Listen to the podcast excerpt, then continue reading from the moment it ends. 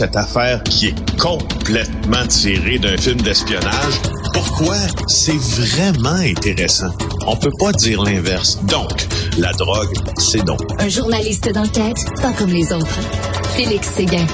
Félix, toi qui euh, fais des reportages sur des mafieux, des narcotrafiquants, des gros bandits, des gens qui ont tué du monde, toi qui, qui connais l'histoire de Richard Blas, de Jacques Messrine, là tu vas nous parler peut-être la, la pire criminelle de l'histoire du Québec, la voleuse de toast.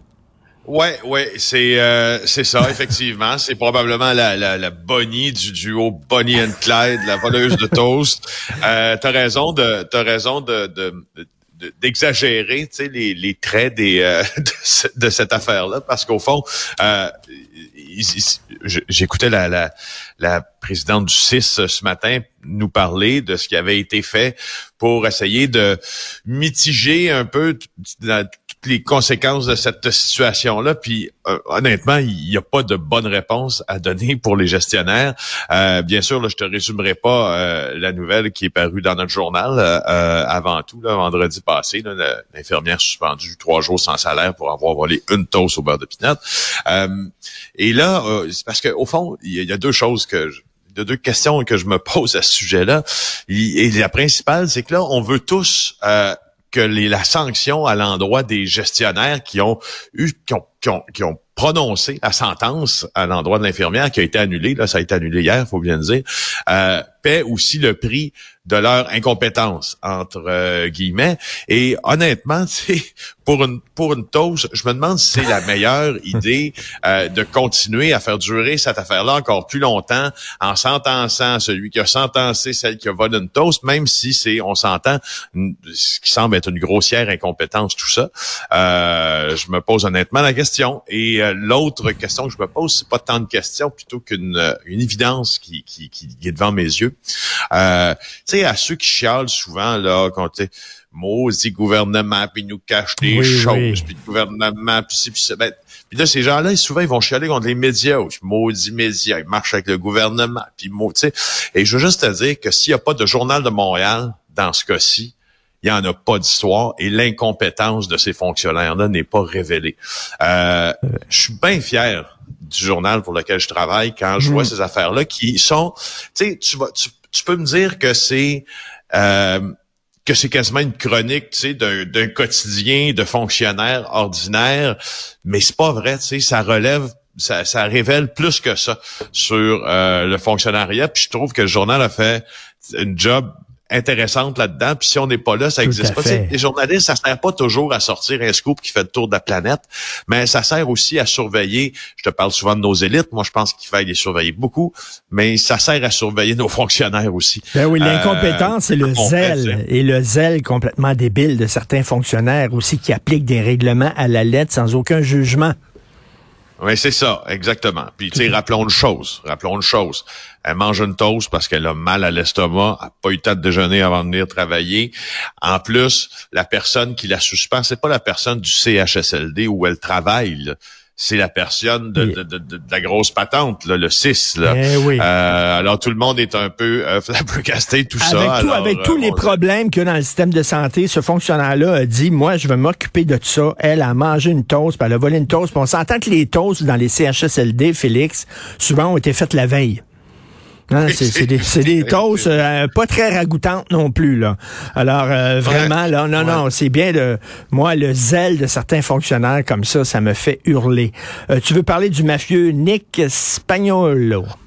Ouais, tu sais, parlons justement d'un vrai criminel, là, quelqu'un qui a vraiment fait quelque chose, genre poignarder quelqu'un euh, à la sortie des bars. Nick Spagnolo, je t'en parle parce que c'est un personnage hyper important euh, dans la mafia montréalaise. Il est très proche du clan Risuto et Solecito. Son père, à Monsieur Spagnolo, a été euh, abattu il y a quelques années. Il vient d'une lignée presque mafieuse, je te dirais.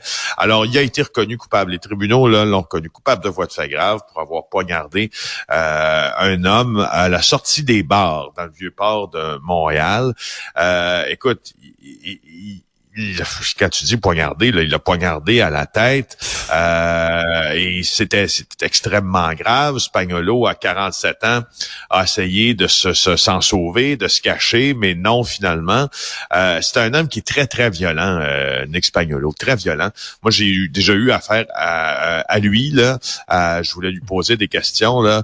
Euh, extrêmement hargneux, extrêmement violent. Euh, la dispute, là, dans le fameux bar de Montréal, c'est que Spagnolo se trouvait là euh, avec une femme. Euh, non, la, plutôt la victime se trouvait là avec une femme. Puis là, Spagnolo s'est adressé euh, à la victime. Il n'aurait pas apprécié euh, le, le, Non, le contraire. Désolé, là, je me hmm. mêle. En fait, Spagnolo est avec une femme dans le restaurant. Il y a quelqu'un euh, qui vient voir la femme, donc ça c'est la victime. Spagnolo aime pas ça, alors il décide qu'il sort puis le poignarde en pleine rue. Alors les tribunaux là se sont arrangés avec lui. Il va euh, connaître sa peine l'an prochain. Les plaidoiries sont l'an prochain. Et comme tu dis, c'est des gens dangereux avec une mèche très courte. La saga de la SIQ n'est pas terminée. Euh, on lit ça aujourd'hui. La Société immobilière du Québec, c'est une histoire complètement abracadabrante. Ouais, avant c'était euh, la fameuse SIC, la Société immobilière euh, du Québec. Maintenant c'est la SQI.